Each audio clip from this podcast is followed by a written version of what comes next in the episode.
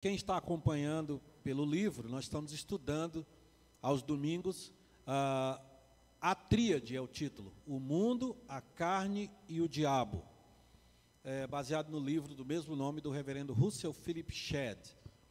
Uh, hoje nós vamos trabalhar o capítulo 6, mas acho que é a página 71 ou 72, né, se não me falha a memória.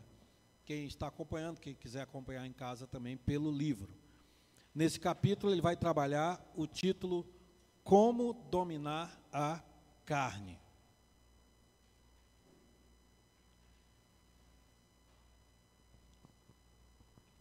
Quando Shed fala carne, ele está falando de sarx ou sarkikoi. Geralmente nós chamamos de natureza humana. As obras da carne são conhecidas e são. Carne pode significar o mundo, natural, a carne, né? Uh, mas pode significar, e Shed foca mais nesse sentido, a nossa natureza humana caída, né? a inclinação para o mal que herdamos dos nossos pais. Nós não vamos entrar nessa questão aqui da depravação total, que nós já estudamos lá atrás, quando estudamos a essência da nossa fé, pensar no que se crê, lá no córtex, né, nós estudamos. Ah, sobre a, depravação total, aquilo que nós herdamos dos nossos pais, ou seja, a inclinação para o mal, a, a geração decaída, o homem caiu, ele está morto espiritualmente. Então a carne, sarx, ou sarkoi, é essa natureza humana. O mundo, né? Lembra que Isaías diz: Eu tenho lábios impuros e habito no meio de um povo de impuros lábios, e os meus olhos viram o Senhor dos Exércitos. Então a minha pecaminosidade interage com Lembra do que eu falei na semana passada?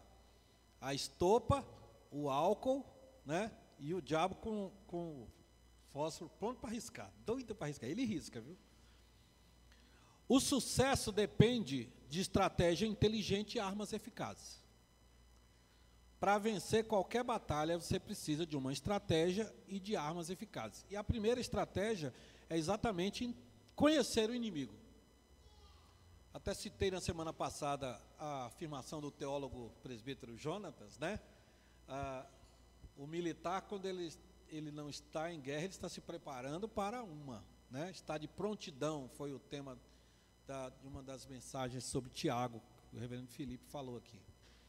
Então, se queres paz, prepara-te para a guerra, está lá no Museu de Copacabana, né? Lá no Rio. Então, ah, nós temos que estar sempre vigilantes, entendendo o inimigo, né? não pode dar, dar moleza, não. As características marcantes que distinguem os inimigos da carne requerem estratégias específicas. Eu olho para o mundo, eu olho para mim e eu olho para o diabo. 1 Coríntios 2,11, nós não lhe ignoramos os desígnios. Agora não sei se é 1 Coríntios ou 2 Coríntios. 2,11, nós não lhe ignoramos os desígnios. Então você tem que conhecer o, como é que o capeta age. Né? Se não coisa que é sua, você joga para o capeta. Tem coisa que é do capeta que você fala que é sua. Né? Tem coisa que é do mundo e você fala que é do capeta. Então, você tem que saber discernir. Você tem que saber dizer assim, Senhor, vê se há em mim algum caminho mau e guia-me pelo caminho eterno. Às vezes você. Eu, vou, eu dou um exemplo clássico aqui para os músicos, viu, Luiz? Você chega faltando 10 minutos para começar o culto, vai arrumar tudo, aí vai montar e vai passar o som, né? chega na hora de tocar, dá tudo errado. Fala, irmão, vamos orar porque o inimigo está furioso. é a única hora que eu defendo o diabo é nessa hora. Eu falo, não. O diabo fala, eu? Vocês fazem. Né? Benjamin Franklin dizia: quem falha na preparação está se preparando para falhar. Então você. Não adianta nada você não ensaiou a música, não treinou direito, né? né? não lê a partitura, não... chega aqui na hora. Não vamos orar para repreender esse espírito de. Não, Deus está repreendendo é você, vai estudar, rapaz. Melhore, né? Um erro ou outro pode acontecer, claro. Então, a, estratégias específicas. Tem coisa, tem coisa que é do mundo. Você tem que saber discernir. Opa, isso aqui não ameis o mundo nem as coisas que é do mundo. Tem coisa que é você. Concessões que você faz. Nós vamos ver mais na frente sobre isso. Bom, Primeira coisa que eh, nós aprendemos no, no ensino da, da, palavra de Deus, na qual, né, a palavra de Deus que serve de base para o Shed, é que a carne é fraca. Quem disse isso foi Jesus, né? O espírito, na verdade, está pronto, mas a carne é fraca. Tem gente que usa essa carne é fraca para desculpa de pecado, né? Sabe como é, né, pastor? A carne é fraca, né? Sabe como é, né, pastor? Não era para dar aquela canelada no irmão na hora do jogo, não, mas a carne é fraca, né? Não era para eu dar aquela resposta para minha esposa, mas sabe como é, né, pastor? A carne é fraca. Na verdade, não é uma desculpa, é uma constatação. A carne é fraca. Ou seja, não confie. A carne ela é facilmente corrompida. Por isso que Galatas 5:19 diz: "As obras da carne são conhecidas e são, são conhecidas. Tem nada novo debaixo do sol pecados. A gente fica falando da questão da homossexualidade hoje. Vai olhar no Império Romano. Como é que era? A gente vai olhar hoje a questão das bebidas, né? O famoso goró, né? Vai olhar lá como é que era na Babilônia, né? Suspenderam. Ui, cadê a vitória? Jardins da Babilônia, né? Cadê? Como era na Babilônia, né? Questão da pedofilia. Vai olhar a vida de Calígula. Vai olhar a vida de cômodos. Então, assim, na verdade, o pecado, é, meu pai dizia assim, só muda a coleira, os cachorros são os mesmos, né? Então, assim, na verdade, é, a carne ela é facilmente corrompida. Facilmente. E sabe quem sabe disso? O diabo, capítulo 7, Shed vai. O diabo conhece as fraquezas. Lembra lá do advogado do diabo, né? A palavra lá do, do personagem, né? Eu sou fã do homem. Então o diabo ele dá com a colher e tira com a concha. Porque ele sabe que a carne é facilmente corrompida. Quantos que entram no caminho da política, né? Um discurso, olha, eu vou ajudar as pessoas. Quando chega lá e vê o esquema, e vê que você pode ganhar um milhão, né? Com uma canetada, né? apertando um botão lá para votar, você ganha um milhão. Fala, ah, eu quero um milhão, eu preciso. Inclusive, eu vou dar meu dízimo. ajudar na construção da igreja, né? Né? Teve aquele que orou, né? Pela propina, né? Tem aquela famosa oração da propina, né? Nossa, obrigado, Senhor, né? Porque a carne ela é facilmente corrompida, ela vai buscando subterfúgios para jogar a culpa no outro, né? A culpa é minha, eu jogo em quem eu quiser, né? Então, assim, para se, se auto-justificar. A carne é fraca porque ela não consegue vencer sozinha, ela é facilmente corrompida e não consegue vencer sozinha. Por isso que Jesus Cristo diz, Mateus 5,3: Bem-aventurados os pobres em, espíritos, que, em espírito, que reconhecem a sua fraqueza, pois deles é o reino dos céus. Por isso que Jesus disse que nós devemos receber o reino de Deus como criança. A ideia aí é de dependência do Pai. É, está ligado com o Pai. Porque sozinhos nós não vamos conseguir. Por isso nós precisamos da igreja, gente precisa do estudo da palavra de Deus, precisa de disciplina, reunir todo domingo, vir estudar os grupos familiares, né, ensinar as crianças. É uma disciplina, porque sozinhos nós não conseguiremos. A nossa natureza. A carne é fraca, vigiai e orai. O espírito da verdade está pronto, mas a carne é fraca. No caso dos discípulos ali, o grande problema ali era o sono. Eles estavam exaustos. Jesus Cristo, eu não, acredito que Jesus Cristo brigou com eles. Jesus Cristo falou assim: Ó, pessoal, Toda vez que eu vou orar, eu volto, vocês estão dormindo. Você não pode orar nem um pouquinho. O espírito está pronto, mas a carne é fraca. Jesus Cristo falou com muito amor. Né? Olha, não, não confie nisso.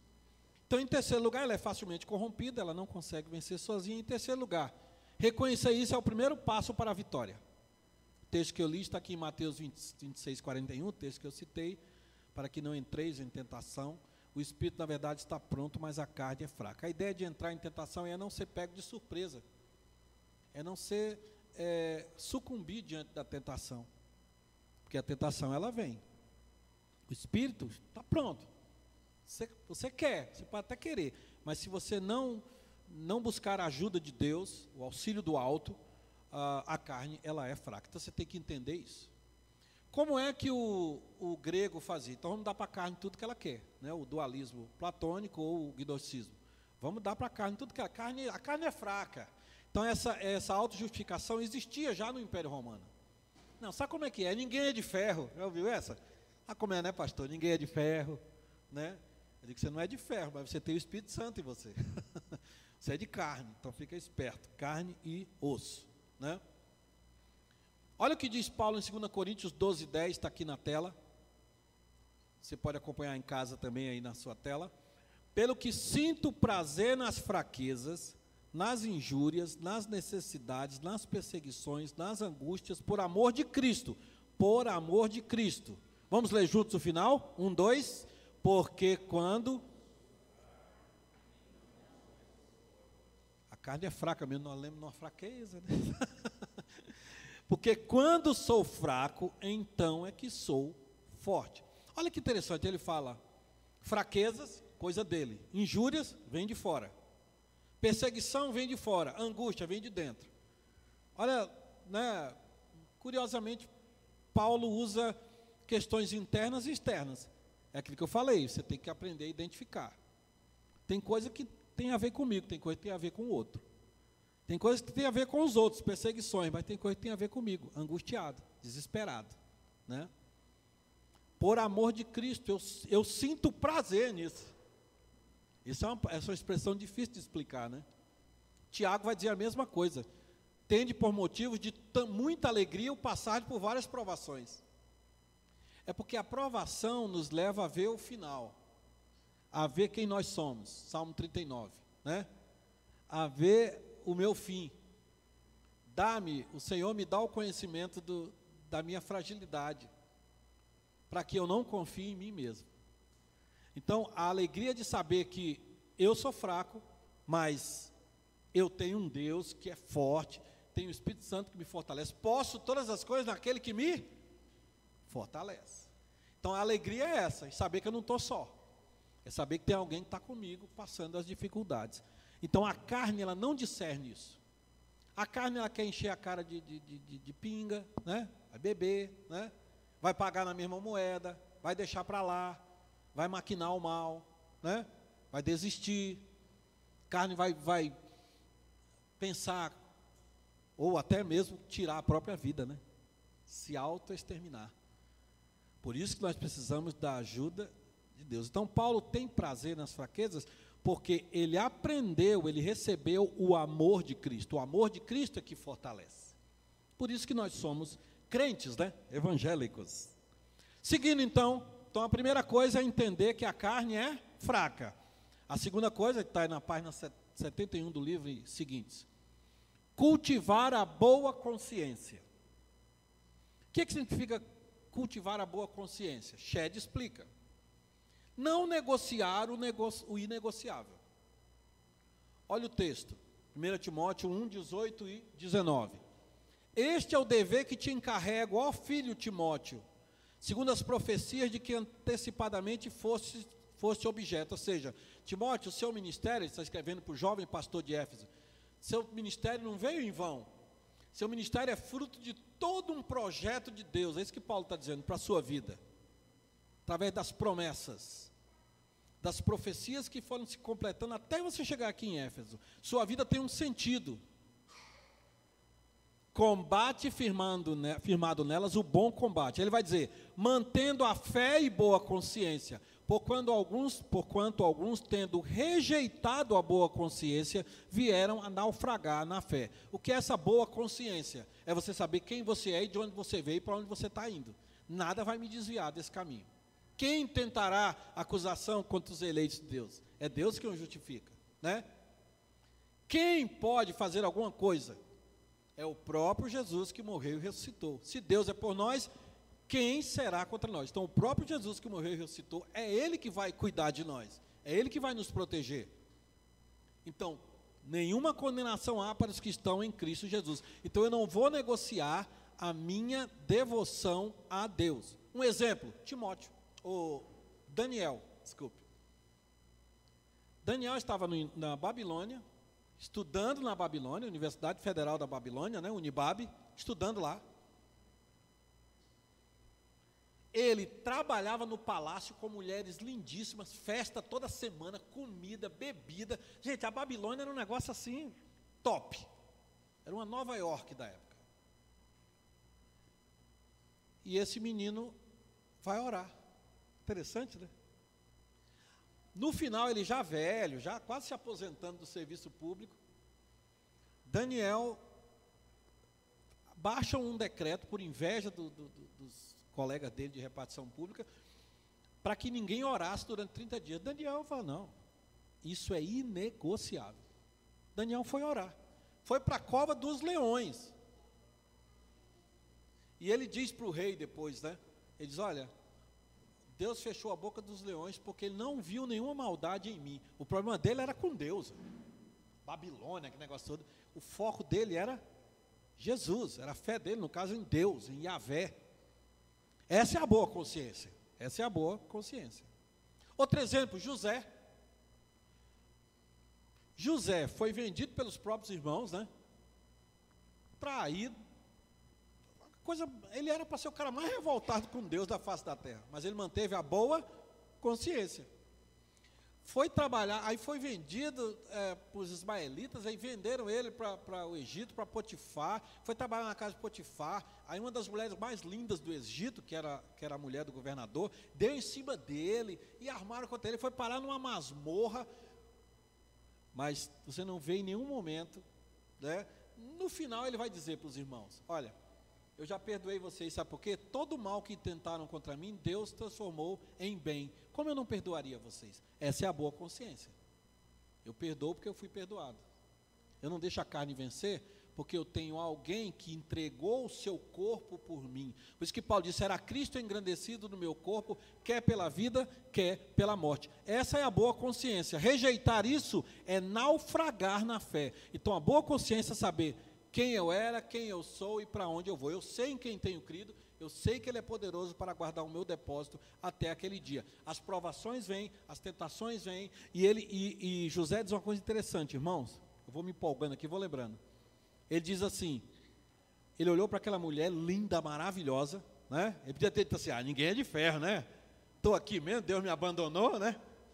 Daniel podia ter dito também: ah, não tem pastor, não tem presbitério, não tem presbítero para me encher a paciência, eu vou, eu vou cair na, na, na gandaia aqui na, na Babilônia. Nem Daniel e muito menos José. José diz: olha, o teu esposo me deu tudo nessa casa. Ele era o mordomo, né? Eu tenho poder sobre tudo nessa casa, menos você.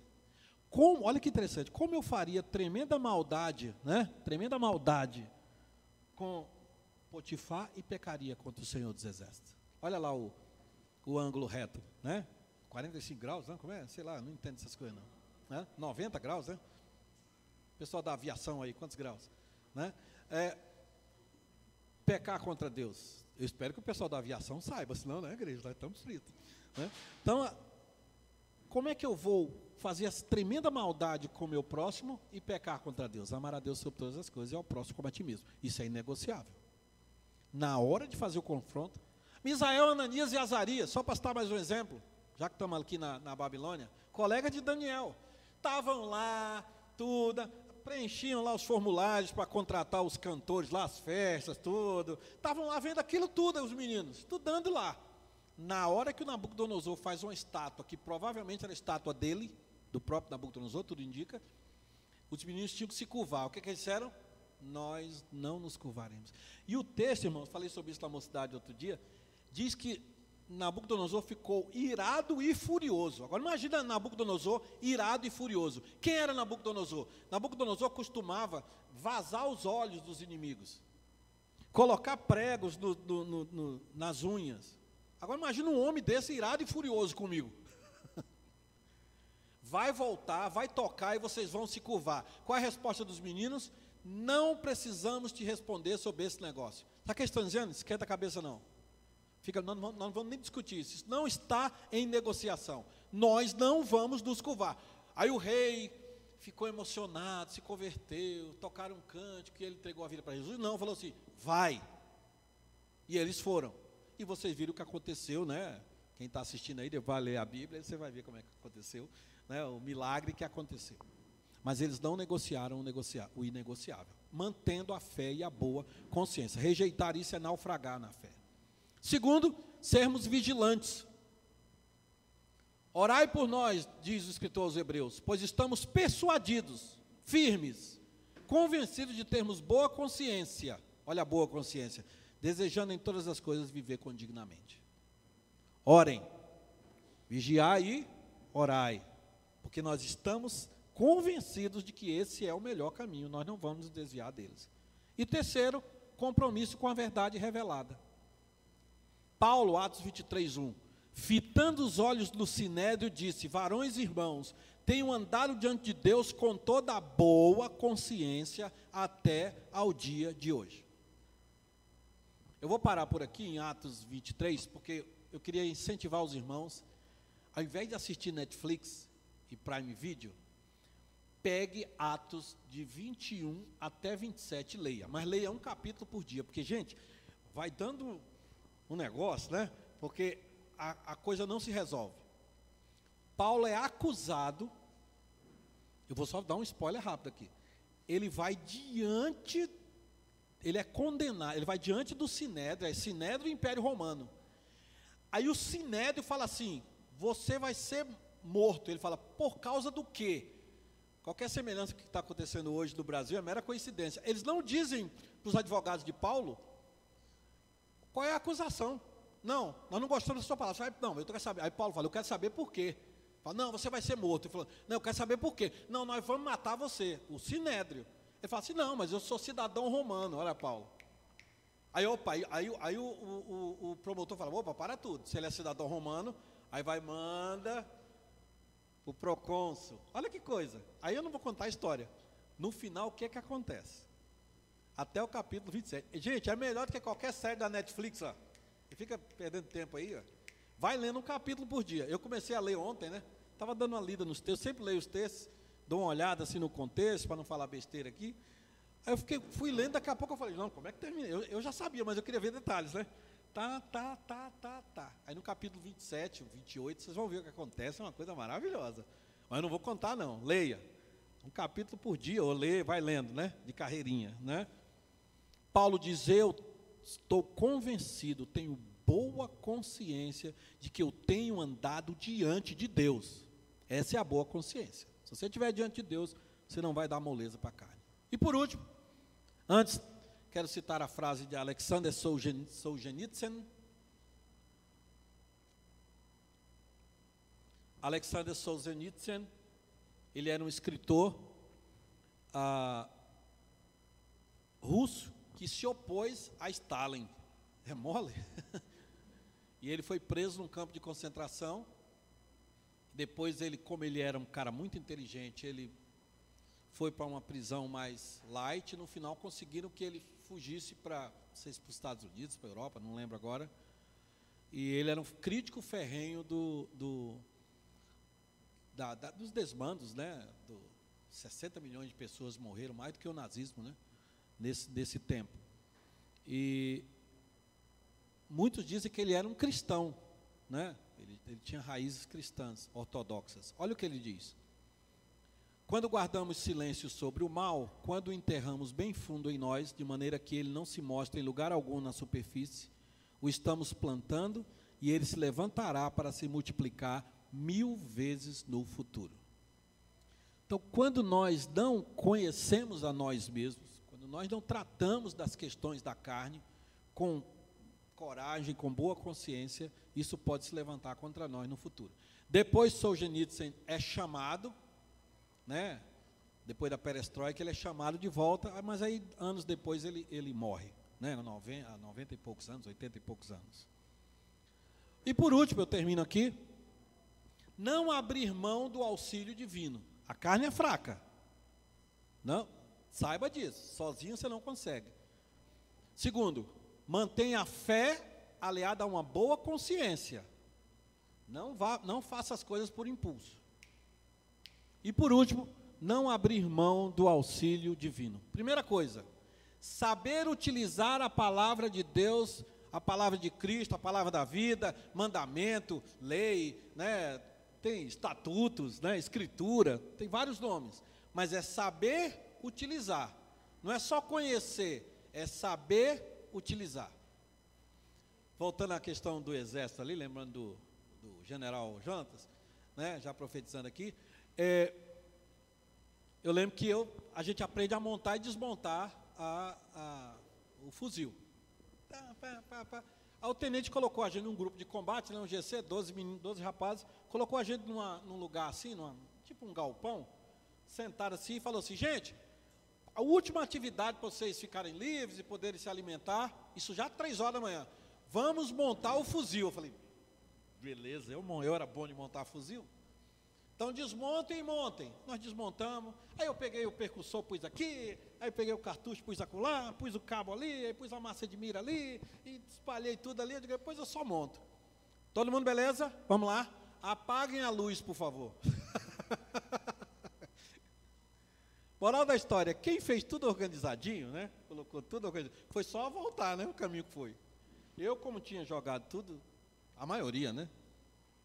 Gente, foi um negócio. E ele deu assim uns cinco minutos. Menos do que isso. Quando acendeu a luz, tinha fuzil, né? Apontando para o cara mesmo, assim. Tá? Tinha tudo. Menos um fuzil. Só um que conseguiu e não fui eu, com certeza. Né? Ele falou assim: tá vendo? Ele falou assim: não é só saber você tem que saber montar e desmontar, é conhecer mesmo. A ideia não é só você ter a Bíblia na mão, é você conhecer a palavra de Deus. Olha o que diz Colossenses 3,16: Habite ricamente em vocês a palavra de Cristo, habite ricamente. Ensinem e aconselhem-se uns aos outros com toda sabedoria e cantem salmos, hinos e cantos espirituais com gratidão a Deus em seus corações. Saber utilizar a palavra de Deus. Segundo, ouvir a orientação vitoriosa do Espírito Santo. Olha o que diz Romanos 8, 13 e 14. Está lá. Porque se viver de segundo a carne, caminhais para a morte. Se viver de segundo a carne, caminhais para a morte. Mas se pelo Espírito mortificardes os feitos do corpo, Shed vai tratar isso mais na frente, não vamos tratar disso hoje, é um dos, um dos próximos passos. Certamente vivereis. Ou você mata, ou você domina a carne, ou você subjuga a carne, ou a carne subjuga você, porque a carne é fraca. Quando eu estou falando carne, sua própria natureza. Pois todos os que são guiados pelo Espírito de Deus são filhos de Deus. Por isso que nós cantamos: Espírito Santo de Deus, vem controlar todo o meu ser ouvir a orientação vitoriosa do Espírito Santo. Porque o Espírito Santo é o Espírito de Cristo, que venceu a morte, que venceu o pecado, que cumpriu a lei, que morreu por nós, que morreu e ressuscitou, que está à destra do Pai intercedendo por nós e nos deu o seu Espírito. Está aí, você tem a, a espada que o Espírito usa, tem o fruto do Espírito. Então não abra mão disso. Busque auxílio. Confie, confie no auxílio divino. E por último, buscar refletir o caráter de Cristo. Como é que Cristo agiria numa situação dessa? Isso que eu estou fazendo, essa minha atitude, vai exaltar a Cristo? Esse site que eu estou, é, no qual estou viajando, agrada a Jesus? Essa atitude que eu estou tendo, isso que eu estou postando, isso que eu estou falando, né? a maneira como eu trato, que eu educo meu filho, a maneira como eu trato meu esposo, minha esposa, isso agrada, isso tem a ver com o caráter de Jesus? Romanos 13, 14 diz: Revestivos do Senhor Jesus Cristo e nada disponhais para a carne no tocante às suas concupiscências ou aos seus desejos. Revestivos de Jesus Cristo e não disponhais, não deixa nada de bobeira, não deis lugar ao diabo não deixa nada para a carne no tocante às suas concupiscências. O diabo ele fica circundando, são as aves de rapina, são aqueles maus pensamentos, os maus desígnios. Se eu tenho uma boa consciência, eu busco refletir o caráter de Cristo, não vou dispor nada para a carne, irmãos. Está claro aqui no texto, e os seus desejos. Amém, irmãos? Terminando então, qual é o desafio para nós hoje?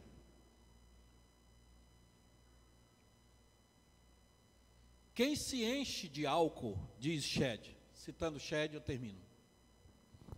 Quem se enche de álcool fala, age, pensa e anda de modo peculiar. Né? Você sabe quando o cara está bêbado, né? De vez quando ele está no carro assim, o cara passa assim, né? Tinha um bêbado lá, lá no Nordeste, conhecido, lá, lá no Ceará, conhecido, chamado Pé de Arroz. Né? Diz que o pé de arroz é assim, né? pede arroz, ou pede arroz, que ele, você só encontrava ele desse jeito, né? É peculiar. Quem está cheio do Espírito Santo também fala, age, pensa e anda distintamente. Efésios 5,18. Ou você está cheio de espírito, ou você não está cheio de espírito. E cuidado. Onde está o teu tesouro, estará o teu coração. Somos controlados pelas influências que nos dominam, diz Shed. Quem está cheio de raiva, deixa-se influenciar a ponto de falar ou agir de uma forma que reflete esse sentimento. Quem está cheio de si, a carne, certamente revela o fato através de palavras e ações orgulhosas. Está claro aqui? Então, as nossas atitudes, né, muitas vezes elas refletem quem nós somos. Se estamos cheios do Espírito Santo, o nosso andar, o nosso agir, o nosso pensar, como nós cantamos, ele é distinto. Esse é o padrão uh, de santidade de Deus. Eu ia fazer um, uma experiência aqui, mas não deu tempo. Eu, na verdade, eu esqueci de trazer os ingredientes. É, geralmente faço com os meus alunos em escola. Você coloca uma, uma você coloca uma, uma, uma tigela branca, não, um recipiente branco com água com tinta preta. Aí eu falo para os meninos, como é que eu faço para tirar essa água daqui sem tocar no vaso, sem furar o vaso, sem derramar. Aí, como é? Aí eu venho com uma, um recipiente muito maior, com água limpa, água limpa. Aí começa a despejar. Você vai ver que a água, a água limpa vai tomando lugar da água suja, né? Vai expulsando a água suja, né? O famoso empuxo de Arquimedes. Olha que maravilha, né? Eu estou bem hoje, matemática, né? Né? Geografia, né? Enfim. Então, né, vai a água, a água limpa vai tomando lugar da água suja. E, e eu vou conversando com os meninos, você vai derramando, né? Aprendi essas experiências simples com o reverendo Francisco Leonardo Schaltweg, missionário holandês lá de Recife, sogro do reverendo Augusto Nicodemos, né? E está é, é, tá vivo até hoje lá na Holanda. Então ele fazia, trazia muitas experiências assim para a gente. Só que se você derramar, tá lá, o recipiente preto, água suja. Se você derramar só um pouquinho, né? Eu vou só no domingo, né? Não, eu dou o dízimo, tá bom demais. Eu vou, a cada dois meses eu vou, né? Não adianta, você tem que ser muito. Habite ricamente. Muito, muito. Tem, quanto mais água você derramar, mais vai limpando. Mais água. Daqui a pouco, a água está igualzinho à água do recipiente, está essa água aqui. Assim é a palavra de Deus na nossa vida. Assim é o Espírito Santo que, deve, de, que é derramado em nós, pela graça de Deus. Ele nos deu o seu Espírito. Shed continua, concluindo. Concluímos, portanto, que a plenitude do Espírito destrona a carne. Destrona. A carne, ela é folgada. Ela quer tomar o seu lugar. Sempre, ela quer dominar. Esse é o problema meu. Miserável homem que sou, quem me livrará do corpo dessa morte, diz Paulo. Né? Parece o Elvis, né? O Elvis, se você estiver sentado, Elvis é o meu cachorro, né? Você já esteve aqui na igreja, inclusive. Se você estiver sentado e você sair, ele senta no seu lugar. É incrível, né? O Elvis, você está ali, eu estou lá no computador, aí quando eu saio que eu volto, ele está lá. E é, ai de mim se for tirar. A carne é igual ao Elvis. Se você der uma bobeira, ela chega lá no seu coração e fala, né?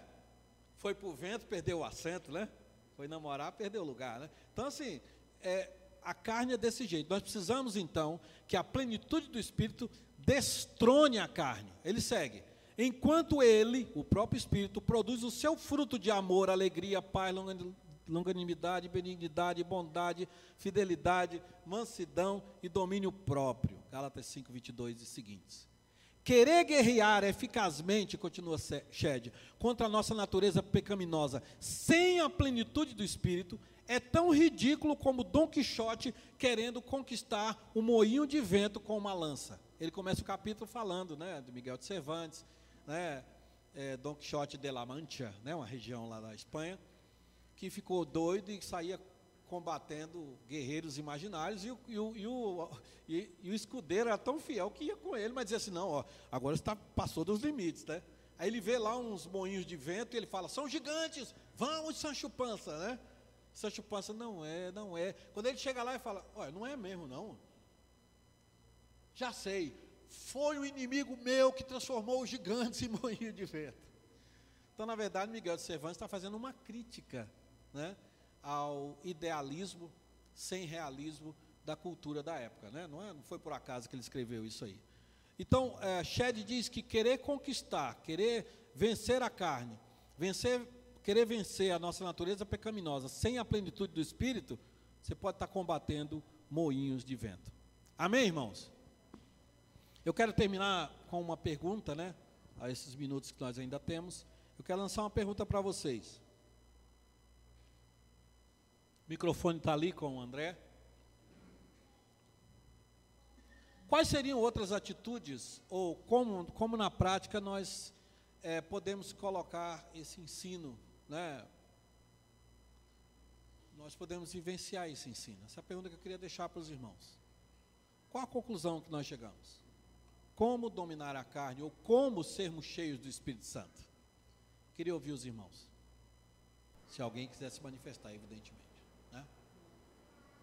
Quando a gente fala de, de plenitude do Espírito Santo, o que, o que que Shed quer dizer?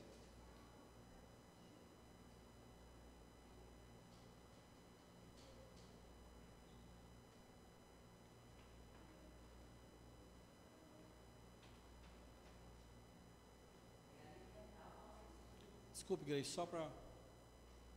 Ah, acho que a Grace vai falar, o Shed vai falar lá na frente. Interessante alimentar o nosso espírito, né? Quando a Bíblia fala tudo que é edificante, tudo que é de boa fama, tudo que é disso, disso, disso, daqui, seja isso que ocupe o vosso pensamento, né? Então, nos alimentar de tudo que seja edificante e de tudo que seja de acordo com a palavra de Deus e nos alimentarmos da própria palavra de Deus. Sempre, né? Sempre, sem alimento o corpo perece. É interessante, nós vamos alimentar o espírito e deixar a carne morrer de fome algumas vezes, né? Algumas vezes nós vamos deixar o desejo. Uh, o Shed vai tratar da mortificação da carne, ele citou aqui mais na frente, muito interessante. Mais alguém?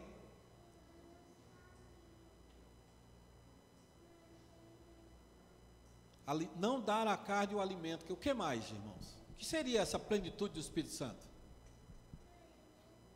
Alguém está aqui, eu estou aqui, eu falei, eu não entendi nada. Falou que devemos ser plenos do Espírito Santo. Como assim?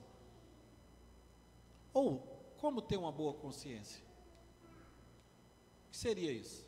Além de mortificar a carne, o que seria mais?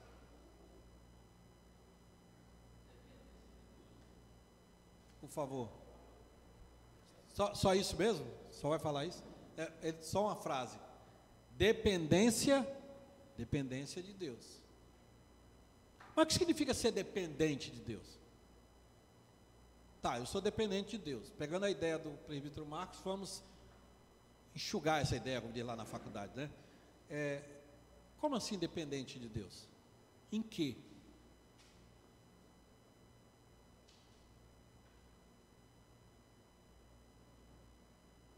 Seria essa dependência de Deus? Como é que eu vou explicar para alguém que não conhece a palavra de Deus que eu sou dependente de Deus.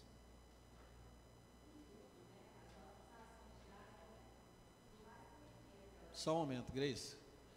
O André está chegando aí. Ele, inclusive, está correndo bastante.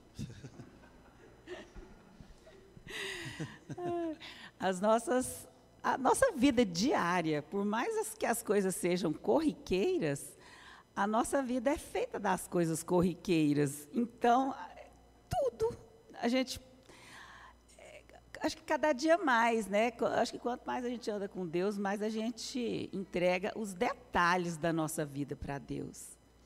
Exatamente isso. Na a, Damares ali atrás. São, a gente acha, tem igreja que fala aí, jornada do Espírito, né? 21 dias de jejum para que o Espírito Santo chegue. Na verdade, é no dia a dia.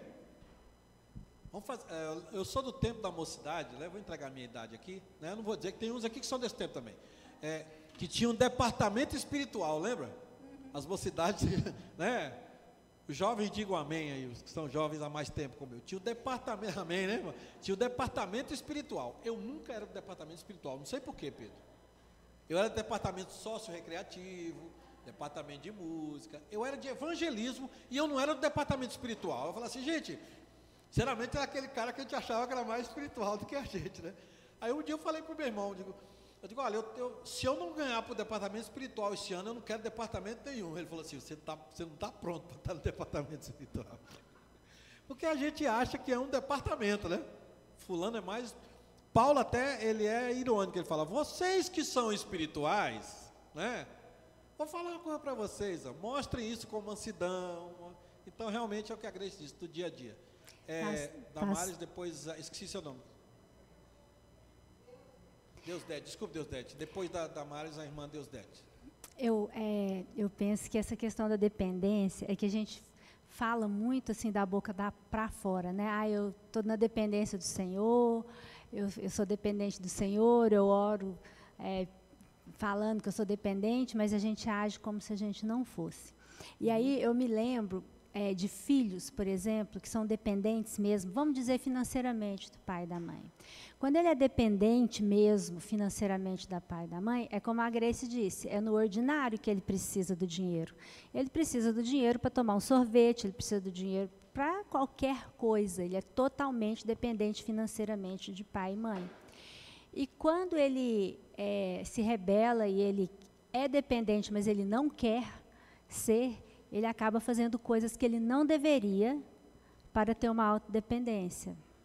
Então, eu acho que é exatamente isso que a gente faz, sabe? Muitas vezes a gente quer ser dependente do Senhor, a gente sabe que deve ser, mas às vezes a gente quer agir na nossa força e na nossa força a gente enfia o pé pelas mãos, sabe? E aí a gente é, falou que era dependente, mas tentou fazer na nossa força. E é no ordinário mesmo, é no dia a dia. E quando eu penso em plenitude, eu sempre penso em comida. Né? Eu falo que eu estou sempre com fome ou com sono. Eu penso que plenitude é quando não cabe mais nada mesmo na nossa vida. Se a gente está com a plenitude do Espírito, não cabe mais nada. E é muito, eu acho assim, quase impossível a gente estar tá dessa forma, porque sempre cabe uma coisinha. Sempre cabe uma coisinha que não agrada ao Senhor. Sempre cabe alguma coisinha que é da nossa carne, é para o nosso prazer. E às vezes até uma coisa justa, assim, vamos dizer, é, que não, aparentemente não é errado, mas pode ser errado pela nossa motivação do coração, por que a gente está fazendo aquilo.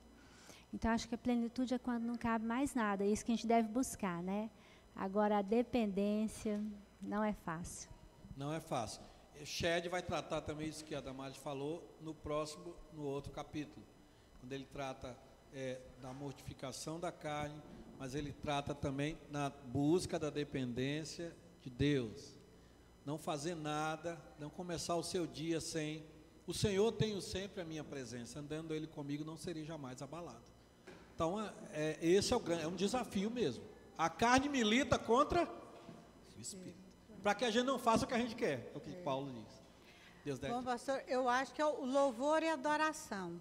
Quanto mais a gente louva e adora a Deus, mais a gente combate, é um auxílio muito importante, mais a gente combate a carne.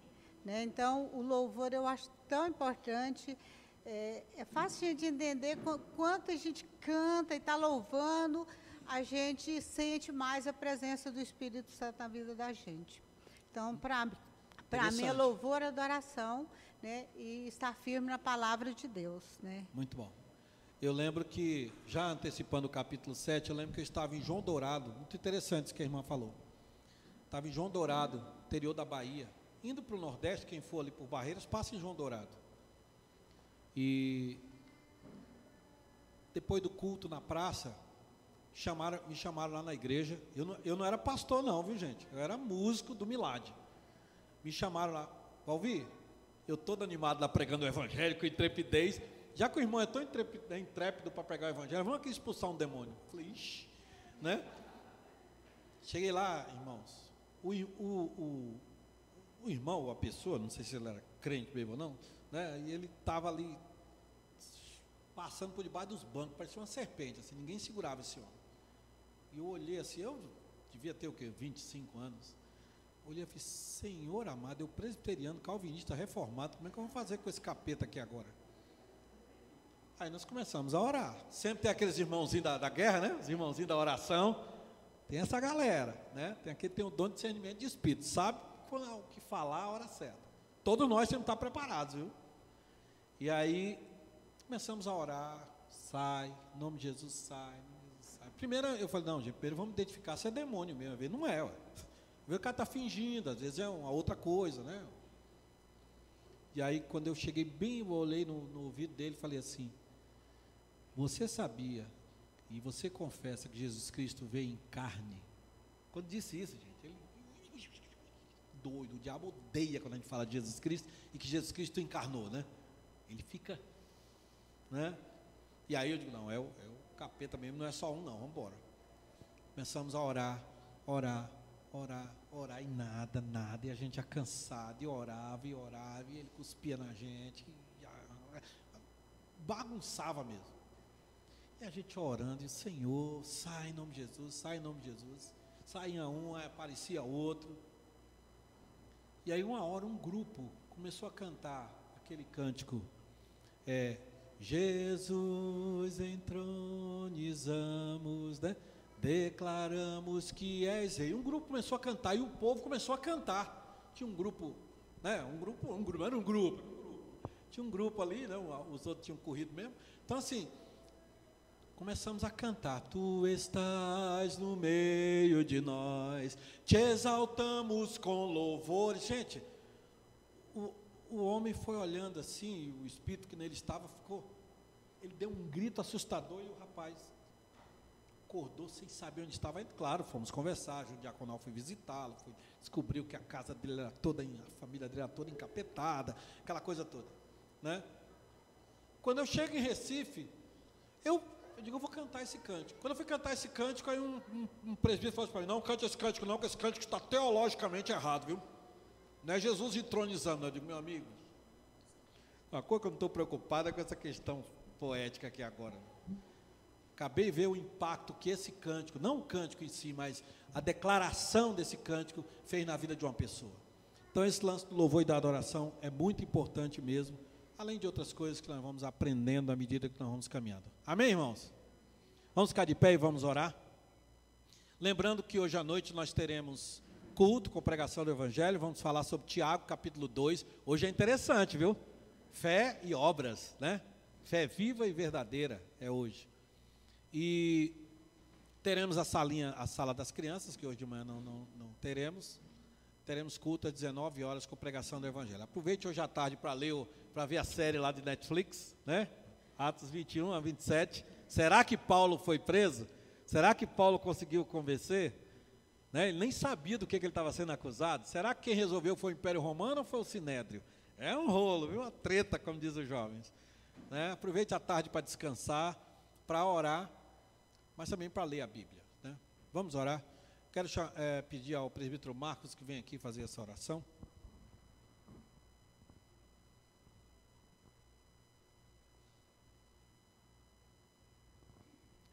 Pai de amor, nós te somos gratos, ó Pai, porque podemos ouvir experiências, estudar a tua palavra, saber que o Senhor é o Senhor que habita em nosso coração, ó Pai foi colocado diante de nós aquilo que a carne pode, produzir, ó Pai.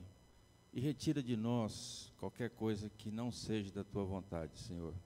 Precisamos da tua ajuda, precisamos necessariamente do teu poder para que o Espírito Santo possa dominar o nosso coração e que as obras da carne não sejam feitas por nós, Senhor Jesus, mas produzam em nós obras do Espírito. É difícil? Sim.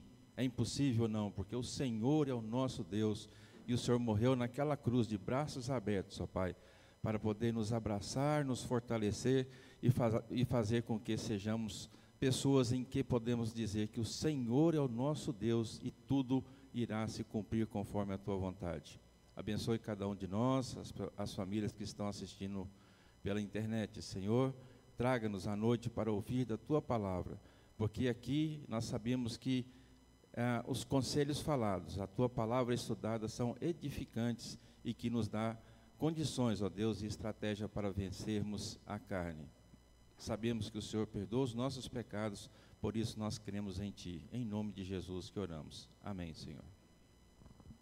Deus abençoe, irmãos. Até a noite, se Deus assim permitir.